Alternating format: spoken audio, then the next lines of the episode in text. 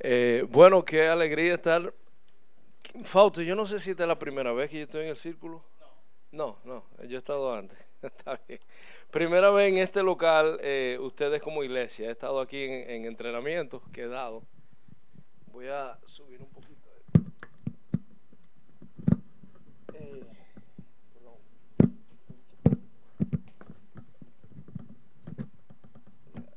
Ok, ahí está bien. Pero gracias por eh, invitarme. De seguro que la última vez que vine no tuvo que usar lente para... Es un placer estar aquí eh, en esta visita. Fausto en otras ocasiones me ha invitado, pero eh, gracias a Dios que ser un fin de semana largo, pues pude, digo largo para los que viven en Gringolandia, normal para los que viven aquí. Aunque me di cuenta de aquí de que Black Friday, señores, que agentados. y aquí dura más que allá porque el Black Friday termina el Friday. Aquí todo es Saturday, Sunday, todo el mundo. Eh, pero gracias por, por invitarme. Y me alegro ver cómo el círculo es una iglesia pujante, vibrante, viva, eh, tantos jóvenes. Eh, fui recordado hoy que no se llama el círculo juvenil ya, porque veo que hay algunos que son jóvenes mayores, eh, como su servidor aquí. Pero me alegro tanto y gracias por mostrar amor de hermano. En Primera de Pedro capítulo 1, Primera Pedro capítulo 1 verso 22 nos dice que un fruto del evangelio es el amor sincero de hermano. ¿verdad? Y nos pide que nos amemos unos a otros de corazón sincero. Y ustedes, representados en su pastor Fausto, eh, mostraron, han mostrado eso para nuestra iglesia, eh, la iglesia comunitaria de la zona colonial, que como ustedes saben, algunos de ustedes saben, ha vivido tiempos de crisis. Y hay, en tiempos de crisis que se sabe quién es amigo, ¿verdad? Pues esta iglesia se ha mostrado muy amiga. Y para mí corresponder a esa amistad en el día de hoy es un privilegio realmente estar aquí con ustedes. Me siento en casa, aunque es primera vez que estoy en este, este local. Bueno, si eres visita y estás explorando la fe, ¿verdad? Tal vez tú no te consideras todavía una persona cristiana, estás indagando sobre la fe, o creciste en la iglesia, pero todavía no estás seguro sobre este asunto del cristianismo. Hoy es un buen día para estar aquí, eh, y no porque yo estoy aquí, ¿verdad? Sino porque hoy vamos a referirnos a tres historias eh, que son en tres caminos. De hecho, se llama camino de tres vías o camino de tres carriles. Y estas historias en estos tres caminos muestran de qué se trata realmente la espiritualidad cristiana. Y es algo que, como vamos a ver, desafía a la persona que no se formó en un ambiente cristiano, religioso, y desafía aún más al que se formó un ambiente cristiano religioso. Posiblemente eh, quiebre nuestros esquemas un poquito sobre de qué se trata realmente la espiritualidad cristiana. Yo me encontré con un viejo amigo eh, de mi vieja vida, de hace muchos años atrás, pero parece como que eh, cuando nos encontramos los amigos de esa época, el, el tiempo transcurrido como que es, no existe y cuando me saludó calurosamente, me abrazó y me dijo, el loco. Y yo le dije, el y empezamos a dialogar. Eh, él siempre le, le, ha chocado que yo tomé el camino de la fe. Y él me dijo, eh, yo, yo estaba en eso. Estas fueron sus palabras. Yo estaba en eso, loco. Yo estaba en eso. Yo duré un año. Yo duré un año. Mi, mi mujer está en eso. Y me gustaba la iglesia, pero esto fue lo que me dijo. Pero tú me conoces, yo no puedo ser hipócrita. Yo soy demasiado de la calle. Yo soy demasiado de la calle, yo no puedo tener eso. Y yo lo desafié y le dije, mira, lo que tú estás diciendo, y créemelo como amigo, lo que tú estás diciendo revela algo. Tú todavía no entiendes la espiritualidad cristiana. Si tú la entendieras, tú no dijeras eso. Muchos entienden que la espiritualidad y el caminar cristiano es precisamente tratar de someterse a normas religiosas, a reglas, a conformar su vida a un ámbito que moldea nuestra manera de conducirnos y, condu eh, eh, y todos sabemos que eso es una lucha terrible y para algunos de ustedes es una lucha infernal. Y posiblemente tú te sientes aquí pensando, lo estoy tratando, manito, pero es duro. Aquí es fácil, ¿verdad? Cuando cantamos los coritos y la banda. Es más, para la banda que está aquí arriba, yo te apuesto a ti que esto es duro. eh, para Fausto esto es duro y se lo puedo decir para mí duro. Y puede ser que tú estés en eso y si yo no estoy seguro si esto es para mí. Bueno, eh, mi intención es que este, esta narración de estos tres caminos te puedan ayudar a entender de qué se trata esto. Es más duro de lo que tú te imaginas y es más fácil de lo que tú te imaginas. Si tú eres cristiano, mencioné y te considero una persona de fe, mencioné tres caminos, caminos, ¿verdad? Y aunque el inicio en la vida cristiana es un evento, es un, eh, eh, eh, es un momento de crisis, para algunos se siente como un momento de crisis, a otros lo perciben como un proceso, pero es un momento de inicio, una, una clara línea donde se cruza de un antes hacia un después, aunque en tu propia experiencia no se percibió de esa manera. Sin embargo, entramos en un camino entramos en un viaje, entramos en un caminar, en un constante andar, en la que vamos descubriendo esta rica verdad que es más que una proposición, es más que una declaración, es una persona. Es una persona. Piénsalo de esta manera. ¿Cuántos de ustedes están casados aquí? ¿Ok? Posiblemente yo soy uno de los más veteranos, junto con dos o tres que veo aquí, que se nota que son veteranos. Yo tengo ya 21 años casado. Lo que estamos casados podemos decir a plena, a boca abierta, después de 10 años, de 5 años, ¿conozco plenamente a mi pareja?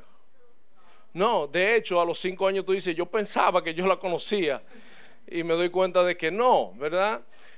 Imagínate, eso somos nosotros que como seres humanos nos estamos, ¿qué? Descubriendo.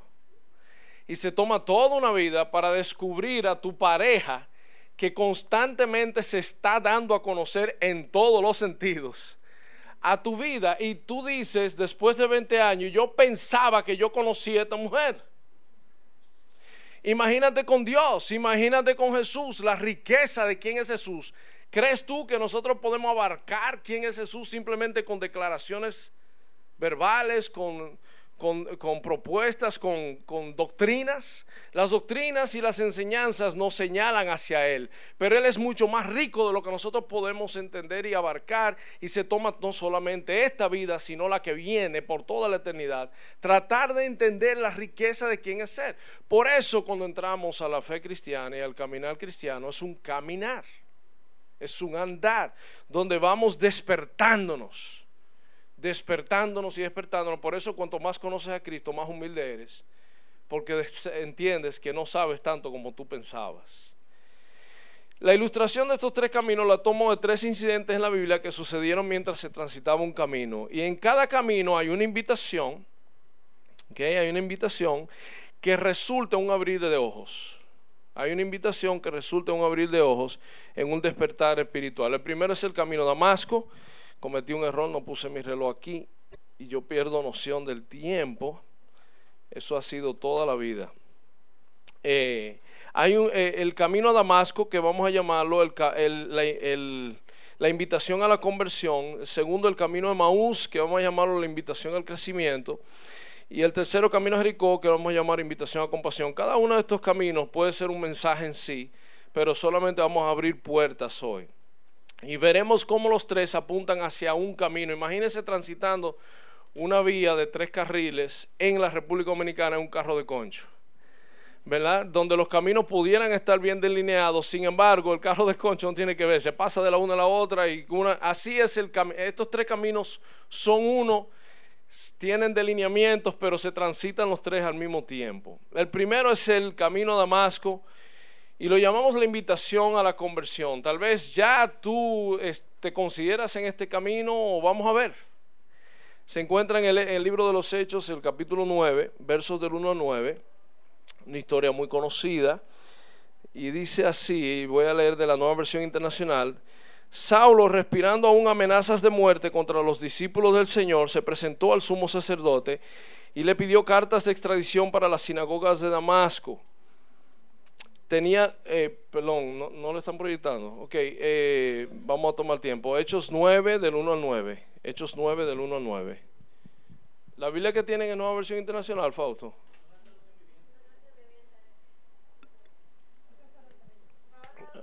Ok, más o menos. eh, perdón, hubiera usado esa, esa versión. Dice eh, Hechos capítulo 9, verso del 1 al 9. ¿Quién, ¿Quién lo tiene? ¿Qué página es? 877 para los que no, eh, los que tienen la verde. 877. Ok. Y dice así, eh, Saulo, respirando aún amenazas de muerte contra los discípulos del Señor, se presentó al sumo sacerdote y le pidió cartas de extradición para la sinagoga de Damasco. Tenía la intención de encontrar y llevarse presos a Jerusalén a todos los que pertenecían al camino, fueran hombres o mujeres. En el viaje sucedió que al acercarse a Damasco, una luz del cielo relampagueó de repente a su alrededor. Él cayó al suelo y oyó una voz que le decía, Saulo, Saulo, ¿por qué me persigues? ¿Quién eres, Señor? preguntó. Yo soy Jesús a quien tú persigues, le contestó la voz. Levántate y entra en la ciudad, que allí te diré lo que tienes que hacer. Verso 8. Saulo se levantó del suelo, pero cuando abrió los ojos no podía ver. Así que lo tomaron de la mano y lo llevaron a Damasco. Estuvo ciego tres días, sin comer ni beber nada. Hasta ahí la lectura. Nosotros sabemos lo que sucede después de eso es que Saulo va y llega a Damasco y hay un profeta ahí que Dios le habla y ora por Pablo asustadísimo porque Pablo es un enemigo que lo viene a perseguir y Dios tiene que convencer a este tipo, ¿no? yo lo visité, entonces él ora por Pablo, me imagino, Señor, abre los ojos, pero no le abra los ojos para que no se dé cuenta de que...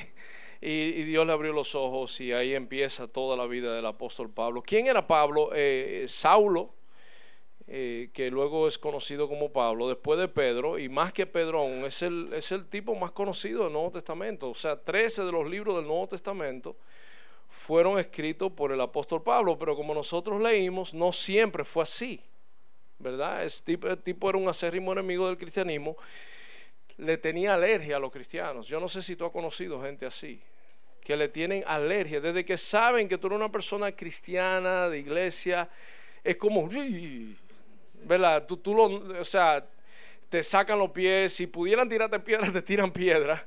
Eh, si pudieran perseguirte físicamente lo harían, o por lo menos mantienen una distancia eh, eh, segura contigo, ¿verdad? Algunas personas no son tan acérrimas enemigas, pero mantienen su distancia segura. Es como si tú estuvieras delante de la gente estornudando y tosiendo y la gente como mirándote raro y echando un paso para atrás, ¿verdad? Yo recuerdo antes, en mi época, cuando yo abracé la fe, el rechazo al cristianismo era más bien por lo que eso representaba culturalmente. Ahora es más bien por las verdades que el cristianismo promueve en términos de su conducta y moralidad que la gente rechaza el cristianismo. No es tanto por asunto cultural.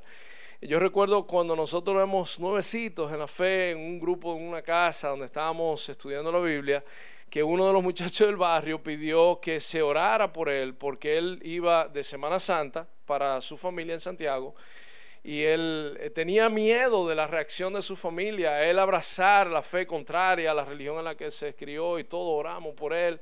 Nos pasamos las Semanas Santas orando por él. Cuando regresó de Santiago le preguntamos cómo le fue. Y el tipo, para sorpresa, nosotros nos dijo que le fue de maravilla. Y nosotros, gloria a Dios, gracias a Dios, dime cómo fue. dice, no, que no se enteraron. Algunos de nosotros, por la alergia que hay, eh, nos mantenemos cristianos a la secreta, ¿verdad? Pero ese era Pablo, respiraba odio y muerte contra todo lo que le olía a cristiano. Era un tipo bien antagónico por sus convicciones religiosas. Esto es lo interesante. Convicciones religiosas que él obtuvo de la Biblia. O sea, su acercamiento a la Biblia era tal que lo hacía un tipo sumamente odioso, hostil, arrogante, eh, eh, juzgador y condenador de los demás. Yo no sé si tú conoces gente así, pero la Biblia puede hacer eso contigo. La Biblia te puede hacer eso. Y lo que marcó la diferencia para Pablo, eh, por eso que yo tengo un poco de miedo cuando la, gente dice, tú lo que necesitas es aprender Biblia. Yo conozco gente que, que sabe Biblia, que yo no, yo quiero estar ni cerca de esa gente. Eh, pero eh, lo que marcó la diferencia para Pablo fue que en el camino él tuvo un encuentro con aquel a quien la Biblia señala que él tenía que tener un encuentro y él no lo sabía. Si la Biblia no te lleva a ese encuentro, la Biblia puede ser hasta un instrumento de muerte para ti y para los demás. Wow. En el camino él tuvo un encuentro personal con el Cristo resucitado. eh, Cristo de una manera abrupta interrumpió la vida de este hombre, aun cuando él no lo estaba buscando, lo estaba persiguiendo. Lo que indica que esto del cristianismo no se trata de ti, sino de él y la iniciativa que él toma para encontrarse contigo. De hecho, uno piensa y articula la fe muchas veces como yo estaba buscando a Dios y después que uno abraza la fe se da cuenta de que yo no estaba buscando a Dios, Él me buscó a mí. Eso es una de las señales de la espiritualidad cristiana, que la diferencia de la religión, pues Cristo interrumpe el camino de este hombre y va de su espacio y cambia radicalmente no su conducta, sino su corazón. Y posiblemente Pablo sigue viviendo como el hombre intachable que era antes de ser cristiano, pero ahora con una nueva motivación, con un corazón transformado, con un corazón renovado. Y cambió su trayecto de vida. Hay un conocido, apremiado editor de, que fue el, editor legal del Chicago Tribune y algunos de nosotros llegamos a conocer personalmente, tal vez Fausto seguro lo ha leído o, algunos de ustedes lo han leído, se llama Lee Strobel, que fue pastor de Willow Creek. Eh, fue un ateo convertido al a, cristiano y, y él escribió lo siguiente. Dice, no me volví cristiano porque Dios me prometió que tendría una vida más feliz que cuando era ateo, que es el común historia. Ahora ya yo era tan infeliz, ahora soy tan feliz, etcétera, etcétera. Dice, no fue por eso. Yo me convertí en cristiano porque la evidencia de que Jesús es realmente el Hijo de Dios, el Hijo único de Dios, que demostró su divinidad, que demostró ser Dios, al resucitar de entre los muertos, fue y es tan convincente que seguirle a Él fue el paso más racional y lógico que pude haber dado. Y para Lee fue un encuentro, o sea, su, Lee Strobo se cayó del caballo en el sentido de que Jesús rompió todo su esquema mental, un tipo intelectual, un tipo que escribió contra la verdad del cristianismo, cuando indagó la verdad del cristianismo, su mente se volvió un zancocho, un lío, que no le quedó otra que rendirse ante la evidencia, ante este Jesús, y transformó radicalmente su vida. Aquí en esta iglesia, el círculo, que ya no es el círculo juvenil, el círculo, estoy seguro de que es una iglesia que te invita, te extiende los brazos a caminar en este camino, invitarte a un encuentro personal con el Cristo que puede cambiar radicalmente la trayectoria de tu vida, sin que siquiera lo estés buscando. Posiblemente te engañaron para venir aquí, digamos allí que hay una banda. y tú viniste o, saliste para, déjame ya, ya por fin, déjame hacer esta invitación que me tienen harto. Yo he conocido gente que tiene un encuentro con Cristo así. Y después descubren que es Jesús que le dice, yo estoy harto de buscarte a ti, muchacho. Eh, este encuentro en el camino resultó para Pablo en un despertar espiritual, en un abrir de ojos. ¿Qué fue lo que eh, le mostró a Pablo? Le mostró lo que un encuentro personal con Cristo nos muestra a todos. Y son dos cosas. Dos cosas. Y lo, solamente voy a abrir la puerta aquí. Primero, cuán ciego estamos. Cuán ciego estamos. La ceguera física, si ustedes notan, él cayó del caballo y quedó ciego tres días y después recuperó la Uno dice, ¿por qué? Porque hay gente que tiene encuentro con Cristo que no quedan ciegos. Es una experiencia muy particular que apunta hacia lo que Pablo necesitaba experimentar en su vida. Pablo necesitaba, como muchos de nosotros necesitamos ver, que estamos ciegos. Él creía que veía y estaba ciego. Jesús dijo en una ocasión en el Evangelio de San Juan, yo vine a este mundo para juicio. Y oiga lo que dice, para que los que no ven, vean y para que los que ven se vuelvan ciegos. En otras palabras, Jesús dice, yo vengo para el que sabe que no ve. Y si tú crees que tú ves, mi misión es volverte ciego para que tú busques vista, busque sanidad. Demasiada gente cree que ven. Y, Pablo obviamente cree que ve porque es un hombre recto, moral, religioso, devoto a su fe, creyente del Dios de la Biblia que le enseña, va a la iglesia todos los días, ayuna diema, más que diezmo, es un fariseo de fariseo que quiere decir un matatán, citando la Biblia, orando, más que cualquiera de nosotros hacemos ahora mismo. Y el tipo estaba ciego. El tipo estaba ciego. ¿Cómo tú le haces ver a un ciego que es ciego cuando él cree que ve? Tiene que tumbarlo del caballo. Tiene que ser una experiencia que de alguna manera trastorna tu manera de ver la vida y todo. Ahora, en palabras más fuertes, no solamente te pone, ¿qué quiere decir que te hace ver que estás ciego? Es que te hace ver, te pone en contacto con cuán irremediablemente, y voy a usar la palabra, perdido estás. Cuán irremediablemente perdido uno está. Y de nuevo, esto no es fácil verlo. Como a Pablo tiene que tumbarlo del caballo. Pero uno dice, pero espera, o sea, yo entiendo ciego, ok, perdido. Perdido. Pablo, perdido. O Saulo, tipo religioso, devoto a Dios, cumplidor de la ley, celoso de la costumbre religiosa de su nación, intachable en cuanto a su conducta y moralidad, perdido, tal vez confundido o tal vez errado, podemos usar esa palabra, pero perdido.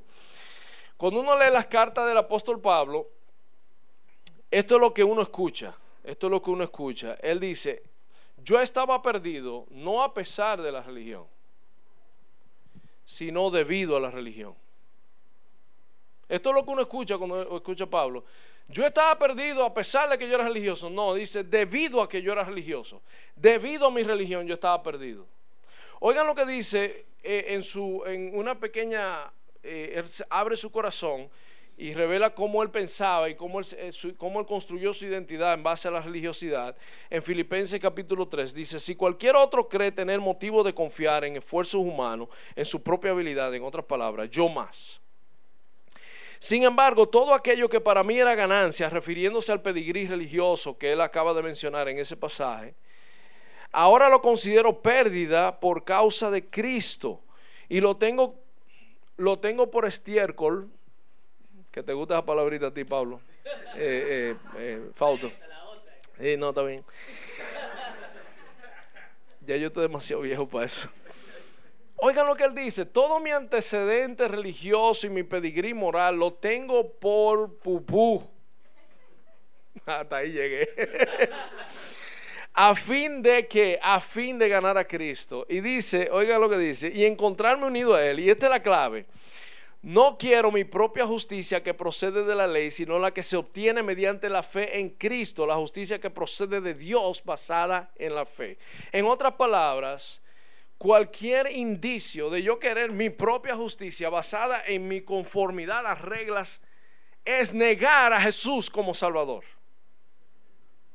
cualquier esfuerzo personal de yo presentarme delante de Dios y yo decir, por esta razón yo soy aceptable. Dios, mira, tú me debes, porque mira lo bien que yo me he portado y la manera en que lo mostramos es que cuando la, vida sale mal, ¿qué decimos?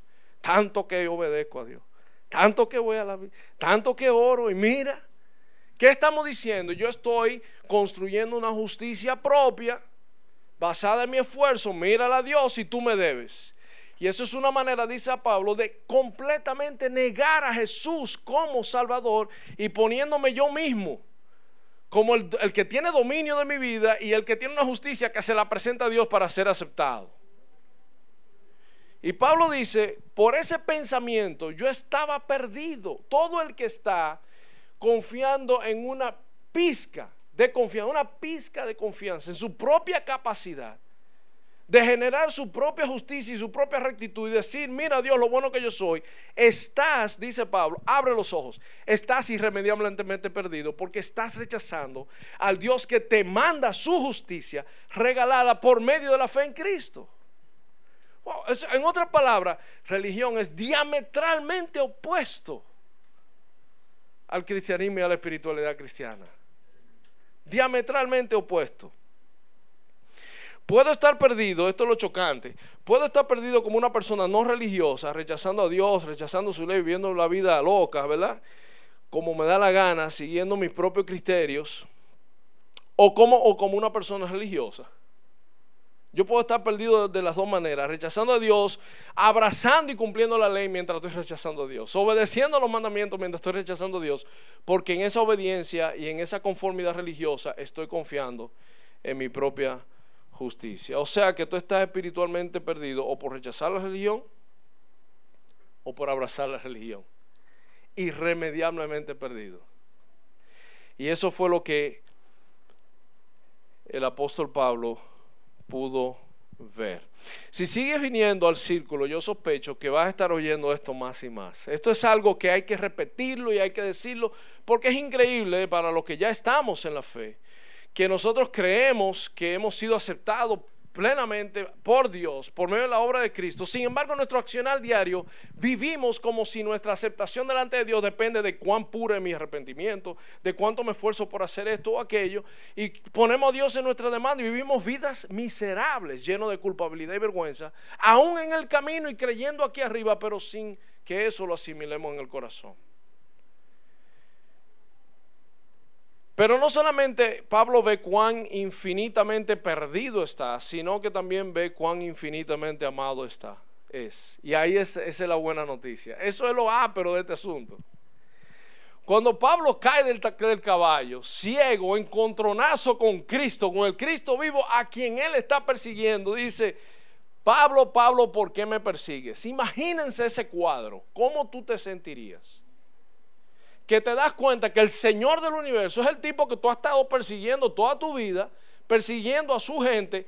¿Qué pensamiento te viene en el encuentro con ese Jesús vivo? Me embromé, me fuñí, aquí mismo fulminado. ¿Cómo puedo resistir su presencia, la luz de su presencia? Revela absolutamente toda mi basura, saca a la luz lo perdido que yo estoy y me dice, manito, levántate, me da la mano, me dice, ahora, ahora tú vas a ser de mío, ahora tú eres mío. yo, te, yo vine precisamente a salvar y a buscar lo que se había perdido, Pablo. Para eso vine, para salvar, no para condenar. Y esa es la buena noticia. Cuando tú ves la mala noticia de lo irremediablemente perdido que estás, escucha la buena noticia de que el Dios que te puede condenar y el único que te puede condenar eternamente a una separación, a una vida de es el que te extiende la mano y te dice, "Mira, por eso vine. Vine para salvarte, vine para darte vida, vine para levantarte y te dice no temas. Y te convierte en otra cosa. Bueno, así que el primer carril es camino a Damasco, invitación a la conversión. El segundo carril es el camino a Emaús. Y este sí me llama la atención. Me llama la atención todo, pero vamos a ver este, que es la invitación al crecimiento. Vamos a buscar en Lucas capítulo 24 Lucas capítulo 24, del 13 en adelante. Eh, el que lo encuentre, por favor, vos el número de la página. ¿Me quedan cinco minutos? No, me quedan cinco minutos. Oh my gosh, yo estoy perdido en el tiempo. Eh, ok, Lucas 24 página ya la oyeron. Dice, dos de ellos, estos son dos discípulos, dos seguidores de Jesús que habían sido bautizados, que andaban con Jesús mientras él estaba con vida. Este incidente después que Jesús muere y fue crucificado. Y andan diciendo unas mujeres por ahí que, que resucitó. Estos dos discípulos están turbados y aturdidos porque su maestro murió y ellos esperaban que Él era la esperanza de Israel, Y se anda diciendo de que, Él resucitó por ahí, pero ellos están confundidos. Dice, dos de ellos se dirigían a un pueblo llamado Emaús, a unos 11 kilómetros de Jerusalén. Eso es como ir de aquí a dónde. es como ir del, de Carrefour a zona colonial, más o menos. Y tú sabes todo lo que se habla en ese camino. Era una cultura oral, hablaban muchísimo, no había iPad, no había nada de esa cuestión. Lo único que te quedaba era hablar con el que estaba al lado y posiblemente entre una pareja de esposos. Eh, dos de ellos dirigían a un pueblo llamado Maús, a unos 11 kilómetros, iban conversando sobre todo lo que había acontecido. Estaban, estaban turbados. Sucedió que mientras hablaban y discutían, Jesús mismo se acercó y comenzó a caminar con ellos pero no los reconocieron, pues sus ojos estaban velados. Oigan eso, estos son ya creyentes, discípulos que Jesús anduvieron con Jesús y no reconocieron a Jesús andando él con ellos. Están discutiendo y turbados sobre su falta de comprensión de la, la plenitud de la espiritualidad cristiana que indicaba que su maestro iba a morir y resucitar. No entendían eso. Jesús viene y se acerca a ellos. Dice que los ojos de ellos están velados. ¿Y qué hace Jesús? Ay, pero ustedes son idiotas. Ustedes no ven que soy yo. Yo, yo resucité, les dio la solución. No, oigan lo que hace Jesús. Esto a mí me vuela la cabeza. Porque yo pienso leer después de eso, después de eso, después del verso dice, yo pienso leer que Jesús dice, par de idiota, ustedes no ven que soy yo. Mírenme, miren mis manos, miren mi costado, miren. Yo no le dije que yo iba a resucitar. ¿Cómo que no creen en mí? Fue y se va y le dio la solución. Pero no. Y esto nos da una luz de cómo es el caminar en la fe una vez que nosotros estamos. Jesús dice en el versículo 17, que vienen discutiendo, le pregunta, ¿qué vienen discutiendo ustedes? Le preguntó, se detuvieron cabizbajos y uno de ellos, llamado Cleófala, dijo, ¿eres tú el único peregrino en Jerusalén que no se ha enterado de todo lo que ha pasado recientemente? Tú no leíste la última hora. ¿Qué es lo que ha pasado? Ya no hay última hora, perdón, estoy bien viejo ya. Diario libre, ok. Eh, dice, ¿qué es lo que ha pasado? Le preguntó. Oigan eso. Entra en un diálogo. Eh, y ellos le dan un discurso, lo de Jesús Nazaret que murió, que, que, y que yo qué, que es la esperanza que nosotros tenemos, y andan unas mujeres diciendo que, que resucitó y la tumba no, lo encuentran. Y, y entonces Jesús les dice en el verso 25, qué torpes son ustedes, en buen dominicano, par de estúpidos. Les digo, les dijo, qué tardos de corazón para creer todo lo que han dicho los profetas. Pero todavía no le dice que él es Jesús. Y dice, ¿acaso no tenía que sufrir el Cristo estas cosas antes de entrar en su gloria? Y le hace una pregunta, ustedes no entienden. Entonces dice el verso 27, comenzando por Moisés y por todos los profetas, les explicó lo que se refería a él en todas las escrituras. Él le abrió la Biblia que ya ellos entendían, que por cierto esto es una clave de cómo leer la Biblia. Si la Biblia, la lectura de la Biblia, desde Génesis hasta Apocalipsis, no te lleva a Jesús, la estás leyendo mal. Si no te lleva a Jesús, si se trata de ti, la estás leyendo mal. Si te lleva a un encuentro con Jesús, eso es lo que la Biblia todo señala. Y él, él está explicándole a ellos cómo los profetas, la ley, los pactos, el templo, las historias de los héroes del Antiguo Testamento, todo señala hacia quién? Hacia él.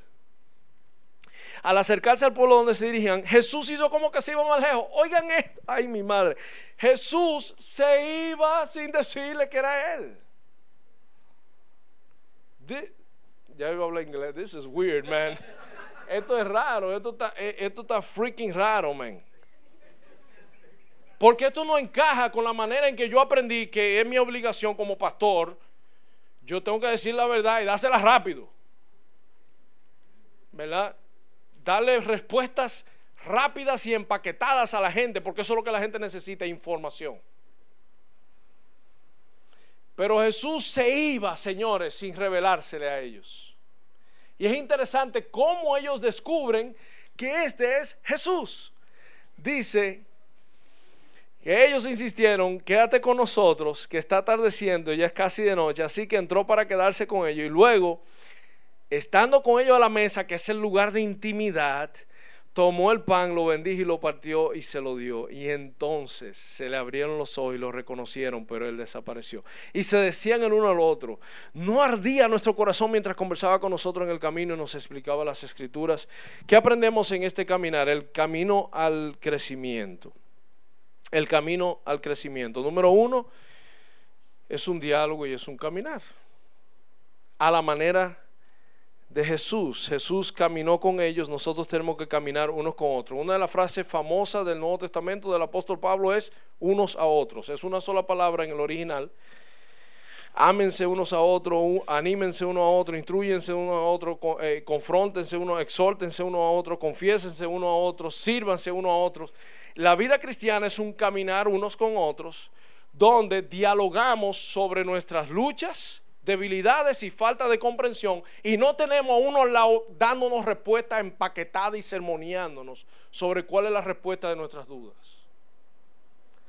Religión es el esfuerzo y yo eh, en el espíritu de religiosidad yo tengo tanta ansia de demostrarle al otro que está equivocado que le doy la solución de una vez, le cito una Biblia, le digo, mano, ¿cómo puede ser que tú no entiendas? Y le doy, eso, eso es religión. En el cristianismo, porque estamos caminando con una persona que nos va a tomar la eternidad entera descifrar quién es Él. Es un caminar con paciencia donde yo camino contigo a partir de donde tú estás. Y no te doy todas las respuestas que tú necesitas saber en ese momento, sino que te abrazo en tu lucha, te abrazo en tus dudas, camino contigo, abro las escrituras contigo y casi me voy sin decirte cuál es la respuesta. ¿Me están copiando? En otras palabras, todos nosotros, por eso la sensibilidad hacia el que está alejado de la fe. En este pasaje nos dice a nosotros que los que estamos en la fe necesitamos que nuestros ojos sean abiertos. Que los que estamos en la fe y hemos abrazado la fe, todavía nuestros ojos están velados. Y que la manera en que nuestros ojos se abren no es simplemente porque escuchamos un mensaje sobre la verdad de Dios, que es necesario no es simplemente porque se nos abren las escrituras y nos ayudan a entender la palabra de Dios, que es necesario, aquí aparece.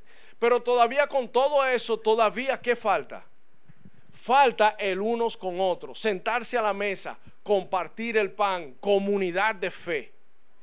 Y en ese sentido de comunidad de fe, en ese partir de pan, en esa intimidad, oigan, no fue en el sermón, fue en la comida después del sermón que descubrieron que era Jesús. ¿Qué quiere decir eso? el, caminar del, cristianismo no son los sermones que mi tía me daba todo el tiempo, cada vez que yo decía algo y me tiraba un versículo de la Biblia para darme la respuesta que yo necesitaba en el momento. No son los dichos dogmáticos que les resuelven todas las inquietudes espirituales que tiene la gente. No son las clases de teología que nos dan doctrina y nos, nos ayudan a resolver. Señores, gente que estudia la Biblia y tú lo ves que salen de ese estudio con un afán de decirle a todo el mundo las verdades que ellos acaban de descubrir, porque ellos creen que esa es la solución. Sin embargo, cuando en el caminar cristiano, ¿qué estamos haciendo? Luchando con nuestras dudas, luchando con nuestras inquietudes, luchando con nuestras, nuestra incomprensión. Y nada menos y nada más que Jesús mismo, caminando con nosotros y diciendo, ¿y qué es lo que te pasa? ¿Y cómo que tú no entiendes?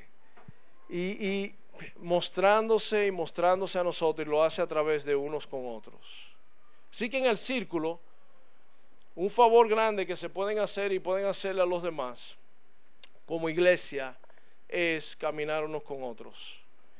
Y, y, ser vulnerables y ser abiertos, por más maduros que estén en la fe. De hecho, mientras más maduro, más tú te das cuenta que tú necesitas conocer de más, más del Señor y donde abrimos un espacio donde la gente puede dialogar y abrir sus dudas y sus luchas y, y que no haya alguien en el, en el, uno siempre está orando, que no aparezca alguien en ese diálogo que se está abriendo a la gente, que le dé un sermón al que sea, señores, usen una, un asunto que eh, eh, aprendimos una vez de, de las reuniones de los 12 pasos, una campanita cuando usted está en una reunión donde la gente está abriendo su corazón y hablando de su lucha, y siempre alguien que busca, mientras el otro está hablando, está buscando el pasaje que le va a dar de la Biblia para darle la respuesta, ¿verdad que sí?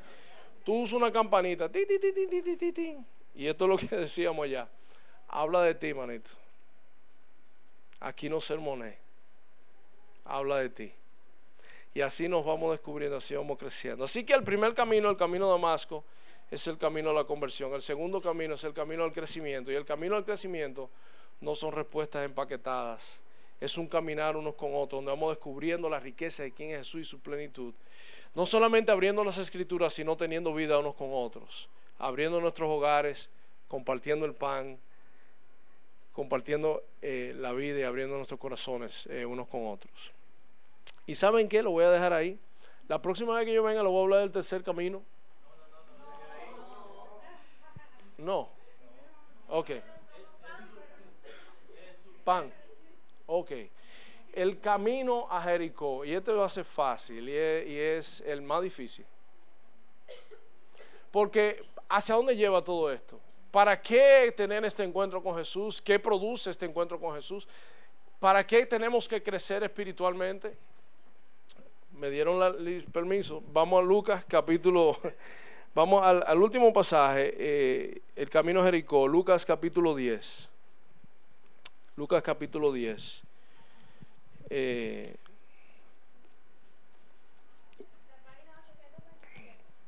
837, página 27, 827, página 827, Lucas capítulo 10. Vamos a leer del verso 30 en adelante en este pasaje eh, es interesante porque hay un maestro de la ley, tipo Pablo, ¿verdad? Que conocía la ley, que va y le pregunta a Jesús, ¿qué debo hacer para, para tener la vida eterna? Y, Jesús le dice, eh, que está escrito la ley, y él le dice los mandamientos, los mandamientos de Dios. ¿Qué hubo, Pablo? Ah, es que el calor. Gracias. Eh, nos van a poner más cómodos. O es para poner incómodo. ¿Cuál de los dos? Eh, entonces este maestro de la ley le dice, y dice, esto es lo que dice, para justificarse a sí mismo. Jesús le dijo, ama a tu prójimo como a ti mismo, ama a Dios sobre todas las cosas. Y es para justificarse a sí mismo, recuerdan.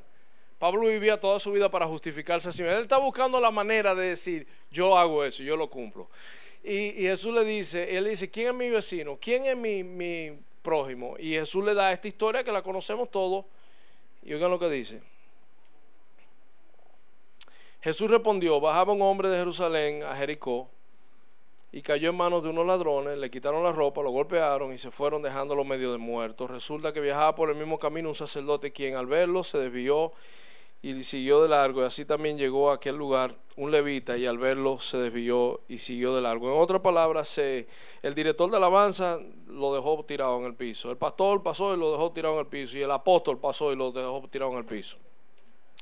Pero un samaritano, en otra palabra, un tigre que no que el descalificado. El samaritano para los judíos era el descalificado, el tipo que está perdido, el, ese malvado. Gracias a Dios porque no me hiciste como ese, ¿verdad? Ese tipo, el samaritano, que iba de viaje, llegó a donde estaba el hombre y viéndolo, aquí está de nuevo, ver, ver. Viéndolo se compadeció de él, se acercó, lo curó las heridas con vino aceite, las vendó luego lo, montó sobre su propia cabalgadura, lo llevó a un alojamiento y lo cuidó. Y al día siguiente sacó dos monedas de plata, se la dio al dueño del alojamiento, cuídemelo, le dijo, y lo que gaste usted de más se lo pagaré cuando yo vuelva. ¿Cuál de estos tres piensa que demostró ser el prójimo del que cayó en manos de los ladrones? El que se compadeció de él, le contestó el perto de la ley. Claro, el que se compadeció de él. Y Jesús le dice, anda entonces, haz tú lo mismo, concluyó Jesús. Ok. para, qué, ¿Para qué es que nosotros tenemos una experiencia con Dios? ¿Cómo se mide el hecho de que tuve un encuentro con Dios? Se nos abren los ojos a nuestra condición de perdición se nos abre los ojos a conocer más profundamente quién es Jesús en el andar unos con otros. Y eso resulta en que se nos abre los ojos hacia el necesitado, abandonado, tirado en el camino de nuestra sociedad. ¿Ok? Hay una sensibilidad que se despierta en la persona que tiene un encuentro personal con Jesús, donde ya su vida no es para sí, donde comienza a entender que la bendición y la liberación de que yo era esclavo de, lo mío y eso me esclavizaba una vida miserable y ahora soy libre porque mi vida se define por quién soy en Cristo y por el amor de Él. Ahora soy libre para entregarme a los demás, ajustar mi agenda a la necesidad del otro mientras voy en el camino a un negocio, me paro, me detengo y entrego a los demás y lo hago de manera arriesgada. Ese es el tercer camino, el camino, el camino Jericó el camino donde ahora, porque abrazamos la fe, ya no caminamos las calles como antes, en lo nuestro, sino atento al otro, especialmente a los más vulnerables y rechazados de nuestra sociedad. Ustedes saben que esa fue una de las razones principales por las que el cristianismo impactó en el primer siglo. En, a principio del cristianismo, lo que hizo que el cristianismo arrasara en el imperio romano fue que el mismo emperador muchas veces arrancaba la cabeza y dice, ¿qué vamos a hacer con esta gente? No podemos contra ellos. ¿Por qué? Porque son demasiado compasivos y misericordiosos. Por más que lo perseguimos, siguen ganando porque la compasión y la misericordia que tienen están fuera de serie, que es atractivo, es una atracción. Oigan lo que dice el emperador romano Julián, enemigo del cristianismo, le llamaba ateos a los cristianos porque no adoraban imágenes ni tenían templos. Y dice, ¿por qué no nos damos cuenta que es su benevolencia? Su bondad, la de los cristianos, hacia los extraños. Y es su vida de aparente santidad lo que ha hecho más para aumentar ese ateísmo. Oigan lo que está diciendo el tigre. Es una desgracia. Oigan lo que dice el tigre. Es una desgracia. Estos evangélicos son una desgracia, pero por otra razón, ¿verdad? Eh, es una desgracia que cuando ningún judío tiene que mendigar y los impíos galileos, que son los cristianos, respaldan no solo a sus propios pobres, sino también a los nuestros. Todos los hombres ven que a nuestra gente le falta nuestra ayuda. Wow, ese es el poder del cristianismo. Encuentro con Jesús, caminar uno con otro, abriendo las escrituras. Descubrimos a Jesús en intimidad y salimos a la calle como gente diferente. Con los ojos ahora abiertos. Antes estaban velados. Antes buscábamos la justificación que fuese para no ayudar al tiguerito que está limpiando el vidrio en la calle. Antes buscábamos la explicación que fuese para irnos a nuestras casas tranquilos y callarnos y no ver y no ver y anestesiarnos. Antes se daba todas las respuestas sociológicas, políticas, psicológicas para por qué el desamparado y el necesitado está en la condición que está. Nosotros tenemos un ministerio en ICC y digo nosotros porque todavía soy de la iglesia. No me quito ICC de encima. Pero nosotros, ¿sabe cuál, cuál ha sido el ministerio más atacado por los cristianos? Es el ministerio que tenemos hacia las personas desamparadas de la calle. ¿Cómo esos parásitos? Lo están alimentando, son unos parásitos. Que ellos, ¿qué? Tienen que. Están todas las respuestas del mundo y nadie que, que lo critica se atreve a ensuciar la mano por ello.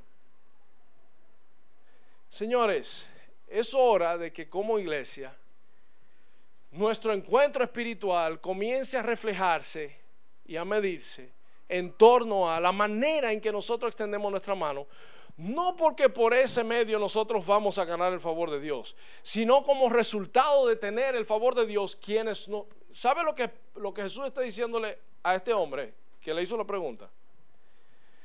Jesús aquí, aquí está el asunto. Jesús le está diciendo, tú no te das cuenta, maestro de la ley, que tú eres el judío de Baratao y que yo soy el samaritano. Jesús. Tú no te das cuenta, yo vine a buscar y a salvar lo que se ha perdido.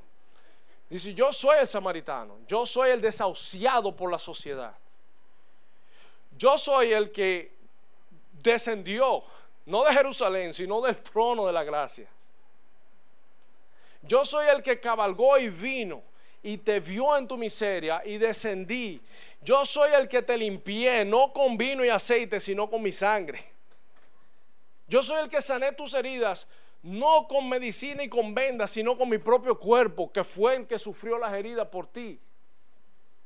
Yo soy el que pagó el precio, no para que tú estés seguro en un, en un hostal, sino para comprarte un lugar en el cielo, en una morada eterna, junto al Padre. Yo pagué y yo arriesgué no solamente el dinero que tengo, arriesgué todo. Me desprendí de todo. Ese es Jesús. Uno lee la parábola del buen samaritano y uno diría, veías lo mismo. Toditos nos quemamos en esa manito. ¿Sabe por qué? Porque no podemos ser el buen samaritano hasta que no tengamos una experiencia con el buen samaritano. Y el buen samaritano es aquel que dejó su trono, descendió, se acercó a ti cuando nadie, nadie, la basura tuya, nadie, todo el que la descubre te ha rechazado. Todo el que descubre tu basura te saca los pies. Jesús viene y la expone y te dice, yo vine a sanarte, yo vine a derramar mi sangre, yo vine a poner mi cuerpo en lugar tuyo, yo vine a pagar el precio que te asegura un lugar en el mesón eterno. Y entonces cuando nosotros abrazamos a ese Jesús y abrazamos a ese samaritano, entonces estamos, somos gente libre que podemos dar por gracia lo que por gracia hemos recibido. Camino a la conversión, el camino al crecimiento y el camino a la compasión. Ese es el caminar de la fe cristiana. Vamos a orar.